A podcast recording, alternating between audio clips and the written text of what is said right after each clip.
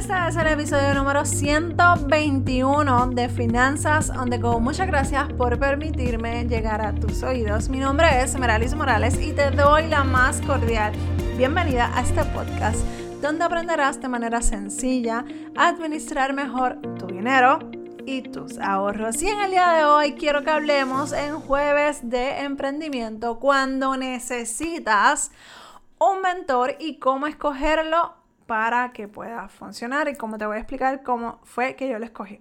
En el 2018 estuve trabajando bajo la mentoría de Aura Rodríguez. Ella es mi mentora y, y, aunque terminamos nuestro proceso de mentoría, para mí seguirá siendo mi mentora. Y recientemente eh, la tuve aquí en el podcast, que si no has escuchado ese episodio te invito a que la escuches. Para mí fue, o sea, ustedes sueñan con ver, qué sé yo, a Ricky Martin en persona, de tenerlo, whatever. Yo tuve a Aura Rodríguez en mi podcast. O sea, ustedes dirán como que, ok, charra, no importa. La realidad es que yo la admiro un Ustedes no saben cuánto yo admiro a esta mujer y a su esposo y lo que han hecho y de verdad que yo espero llegar a ese punto. Volviendo al tema, en un momento de mi emprendimiento yo no sabía qué más hacer para seguir trabajando mis redes. Estaba súper abrumada porque quería hacer mucho, pero realmente no tenía tanto tiempo. Y lo, que, lo mucho que quería hacer o lograr, realmente no estaba logrando nada porque estaba dando tumbos al aire. Así que, así que después de haberme estancado en mi emprendimiento, de no saber qué hacer, de no saber qué, eh, para dónde quería llegar, llevar mi emprendimiento, en aquel momento me di cuenta que yo necesitaba dirección, que yo necesitaba a alguien que me ayudara a como enfocar y dirigir todas esas cosas que yo quería lograr y hacer. Fue una decisión difícil al yo tocar la puerta de Aura porque obviamente eso conlleva un, un gasto o una inversión, lo quiero ver como una inversión súper importante, pero eh, soy bien honesta, eh, a pesar de que yo la admiro un montón, me dio miedo porque era una cantidad de dinero importante y decía, Dios mío, si esto no funciona, si esto no me gusta, voy a perder mi dinero. Y cuando yo dije, ¿sabes qué? Si no lo hago de esta manera, simplemente voy a, de aquí a un año voy a estar exactamente en el mismo lugar. Te puedo decir que gracias a Dios la inversión valió la pena. Para mí fue una ayuda a crecer, a madurar como emprendedora, a aprender a, a, trabajar en ciertas áreas en mi vida para lograr unas metas que yo quería lograr, para salir de ese cascarón que, que, a pesar de que todavía me faltan muchas cosas que tengo que trabajar, que ella me las recomendó trabajar, que todavía estoy como que... ¡ah! Pero vamos poco a poco, ya yo sé, ya yo identifiqué, ella vio en mí esas áreas y las identificó y fue a la raíz y fue y me dijo, Meralis, tú necesitas mejorar. Uno, dos, tres. ¿Qué vas a hacer? Y a pesar de que ya yo tengo las respuestas para esas preguntas, yo todavía estoy en mi proceso de, ¿verdad? De maduración, de, de salir de ese cascarón. ¿Qué aprendí? Estuve en esas 10 clases, ahora estuvo oprimiendo esos botones de pánico, de alerta y sobre todo las cosas de salir de la zona de, de confort o de comodidad. ¿Por qué? Porque yo, yo veo a, la mentoría, a la persona que tú decidas eh, eh, recibir mentoría, a que te empuja de cierta forma a salirte de esa comodidad, de ese lugar en donde tú te sientes segura o seguro para poder salir a darte cuenta de que hay más que tú puedas sacar de ti.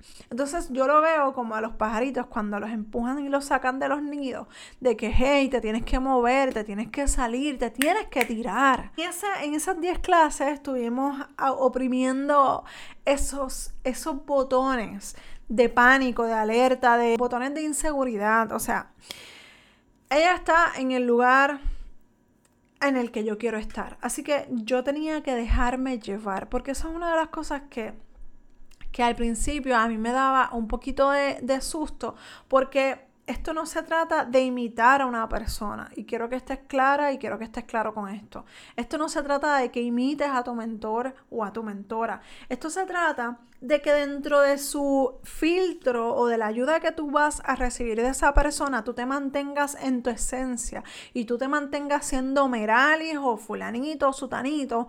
Vas a llegar al lugar donde tú quieres estar por tus propios méritos. Sí, esa persona te va a tocar los botones de pánico y de alerta y te va a sacar de la, zona, la zona de confort, pero tú tienes que estar segura de que tú no vas a imitar a esa persona, porque muchas veces nos, nos confundimos en que yo estoy tomando mentoría con esta persona y yo tengo que hablar como esa persona y me tengo que expresar y tengo que hacer lo mismo que esa persona.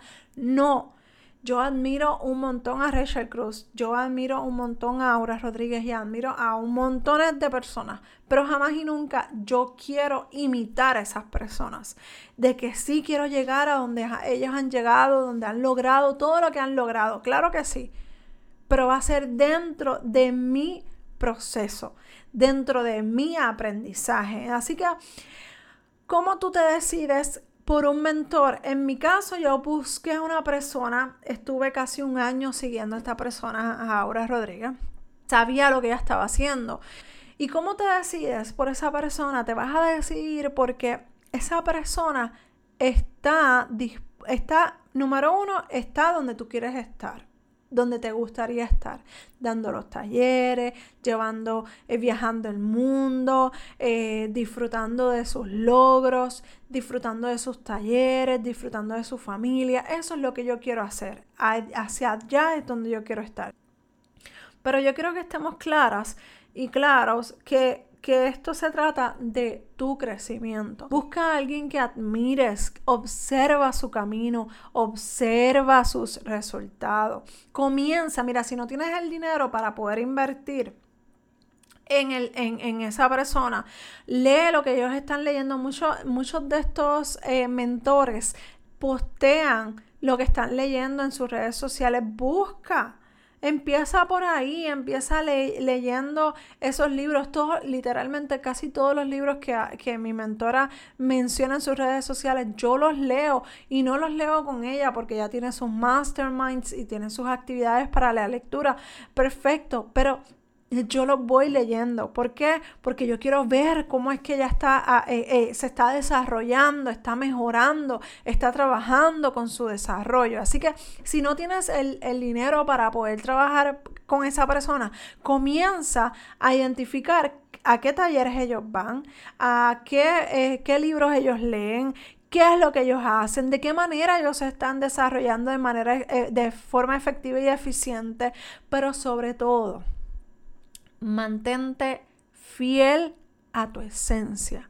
Olvídate de imitar, porque cuando la gente se da cuenta de que tú estás imitando a otra persona, se acabó el amor. Comienza a ver esas personas a las que tú quisieras, a, a que están en el lugar donde tú quisieras estar. No las copies por favor, mantente en tu esencia, mantente en lo que tú quieres lograr, en lo que tú quieres hacer, para que puedas trabajar, llegar a la meta que tú quieres, trazando ese camino o siguiendo ese camino que ellos ya han trazado, que puede ser parecido, pero al final es un final totalmente diferente al que ellos tuvieron. Así que déjate la oportunidad, identifica a esa persona a la que tú admiras mucho y comienza a leer, a buscar lo que ellos están haciendo, toca la puerta muchas veces ni siquiera es tan costoso. Si no tienes el, la cantidad ahora, ya sabes la cantidad de lo que cuesta estar trabajando con ella y proponte una meta que puedas llegar a esa inversión. ¿Está bien?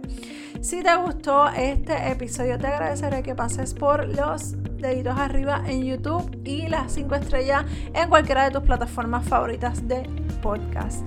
Te agradeceré que si tienes alguna pregunta o alguna duda me escribas a duda nos escuchamos en el próximo episodio de Finanzas on the Go. Bye.